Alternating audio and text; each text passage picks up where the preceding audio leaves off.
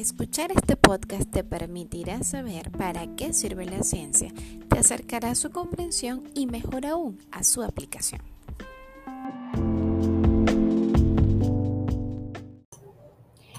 En estos tiempos de pandemia, donde ya casi tenemos un año sin ir a la universidad, ¿qué tal si hacemos una visualización académica? Donde nos imaginamos estar de nuevo en nuestras aulas, reencontrándonos con nuestros amigos y compañeros, con ese frito propio del lugar y escuchando un nuevo conocimiento que nos acerca a ser profesionales. En esta oportunidad, el contenido académico es las fuerzas y sus tipos, bajo la luz de la teoría formulada por Newton hace ya unos años atrás. La profe explica que Copérnico, Galileo y Kepler iniciaron una revolución científica que culminó con la obra hecha por Newton, que no solo contribuyó con la física, también realizó aportes en la matemática, astronomía y la óptica. La docente continúa indicando que Newton estableció las leyes fundamentales de la dinámica y dedujo de ellas la ley de gravitación universal. Los hallazgos de Newton permiten explicar y predecir tanto la trayectoria de una flecha como la órbita de los planetas, unificando la mecánica terrestre y la celeste. La intervención de la profe continúa indicando que Newton, con su magistral sistematización de las leyes del movimiento, liquidó el aristotelismo imperante durante casi 2000 años y creó un nuevo paradigma, la física clásica, que se mantendría vigente hasta principios del siglo XX, cuando otro genio de su misma magnitud, Albert Einstein, formuló la teoría de relatividad. Ahora la docente dice que es el turno de los estudiantes que están presentes y que además investigaron al respecto. El concepto de fuerza es dado por Jesús, un invitado de la sede del litoral. La fuerza es un fenómeno físico capaz de modificar la velocidad de desplazamiento, movimiento y o estructura de un cuerpo, según el punto de aplicación, dirección, intensidad dado. Asimismo, la fuerza es una magnitud vectorial medible que se representa con la letra F y su unidad de medición en el sistema internacional es el newton, denominado con una letra N, nombrado de esta manera en honor Isaac Newton, quien describió en su segunda ley de movimiento como la fuerza tiene relación con la masa y la aceleración de un cuerpo. Por ejemplo, a mayor masa, mayor será la fuerza a ejercer sobre el objeto para lograr moverlo o modificarlo. Ahora se procede a definir los tipos de fuerza de acción a distancia y de contacto. Eddy es quien inicia dando el concepto de fuerza de gravedad, una de las cuatro fuerzas fundamentales de la naturaleza. Fuerza de gravedad. La fuerza de gravedad, o simplemente gravedad, en física se define como la atracción que la Tierra ejerce sobre los cuerpos que están cerca o sobre ella, llevándolos o atrayéndolos hacia su centro. Pues la gravedad es un fenómeno natural por el cual los objetos con masa son atraídos entre sí, efecto mayormente observable en la interacción entre planetas, galaxias y demás objetos del universo. Ahora es Andrea quien quiere intervenir y dar a conocer una fuerza de contacto, como lo es la fuerza normal. Para entender lo que fuerza normal es, debemos visualizar un cuerpo que está apoyado sobre una superficie rígida. La acción de su peso debería ser que se hundiese en ella, sin embargo esto generalmente no es así. Según el principio fundamental de Newton, nos dice que debe existir alguna fuerza que anule el peso del cuerpo y permita mantenerlo en reposo. Esa fuerza recibe el nombre de fuerza normal. Entonces, la fuerza normal es una fuerza que ejerce una superficie sobre un cuerpo que se encuentra apoyado en ella. Su dirección es perpendicular a la superficie de apoyo y su sentido es hacia afuera. La fuerza de tensión, que también es una fuerza de contacto, es explicada por Eloy. La fuerza de tensión es la fuerza que ejercen todas las cuerdas a los cuerpos que están sujetos a ellas. La tensión es denotada por la letra T, es la fuerza que puede existir debido a la interacción en un resorte, cuerda o cable cuando está atado a un cuerpo y se jala o tensa. Esta fuerza ocurre hacia afuera del objeto y es paralela al resorte, cuerda o cable en el punto de la unión.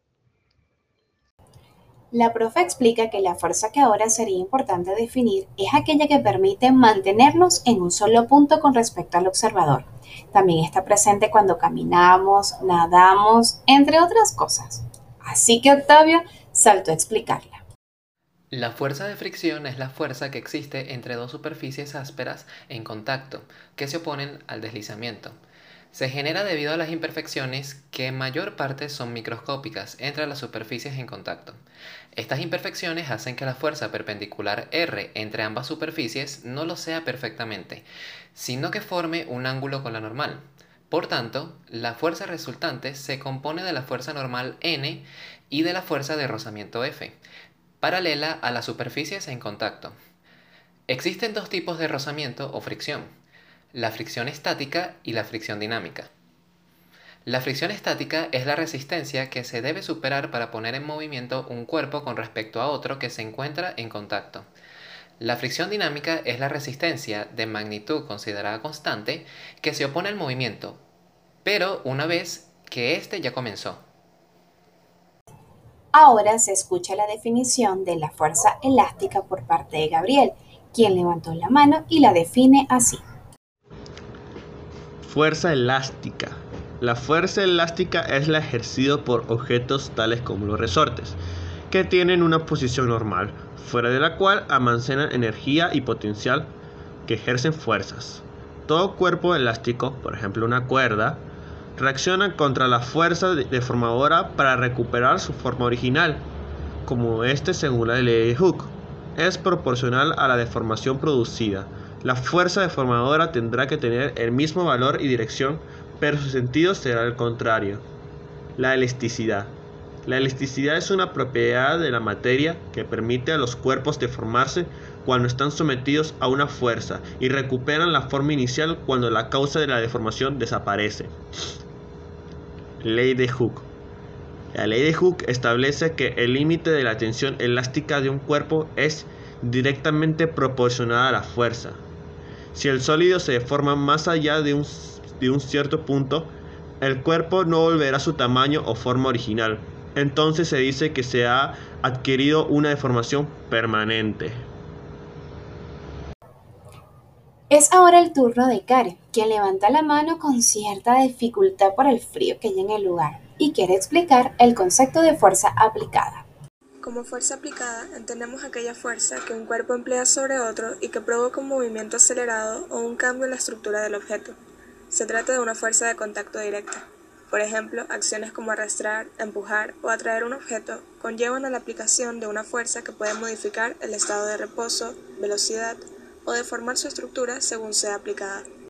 Solo falta Carlos, Dylan y un estudiante de la sede litoral por intervenir se ponen de acuerdo y es Carlos quien lo hace para hablar sobre el concepto de fuerza eléctrica. Cabe destacar que esta también es una de las cuatro fuerzas fundamentales de la naturaleza.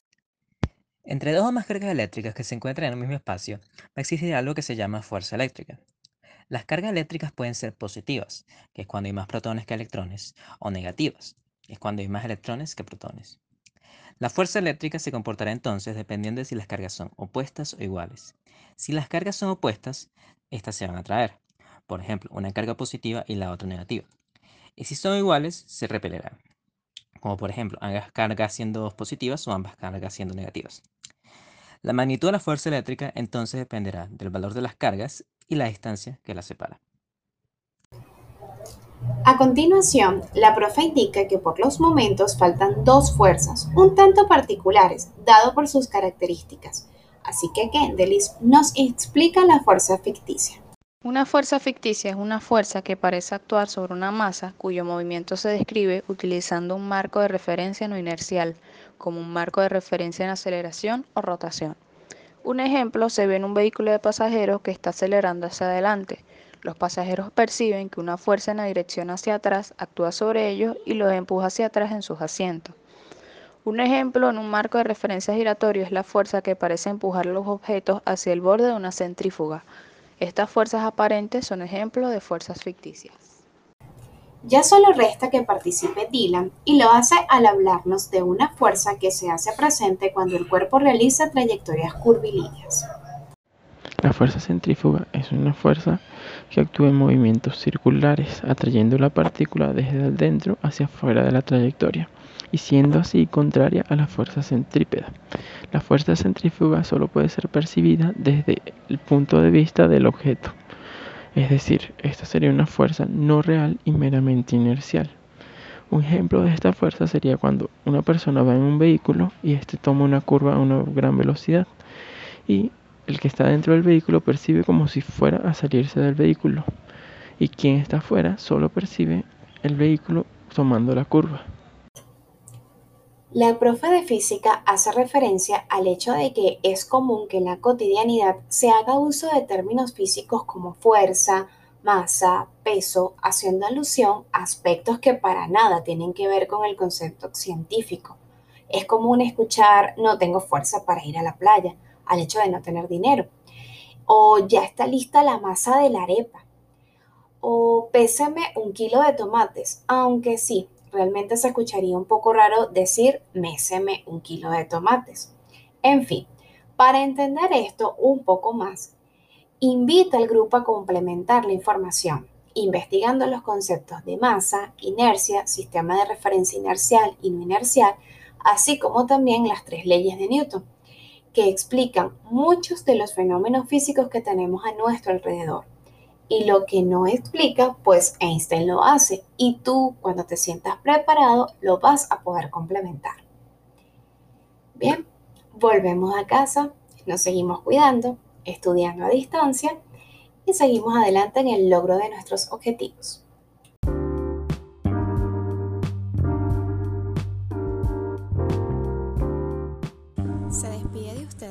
Profe de física María José Colmenares, esperando que para una próxima vuelvan a conectarse y saber mucho más de la física.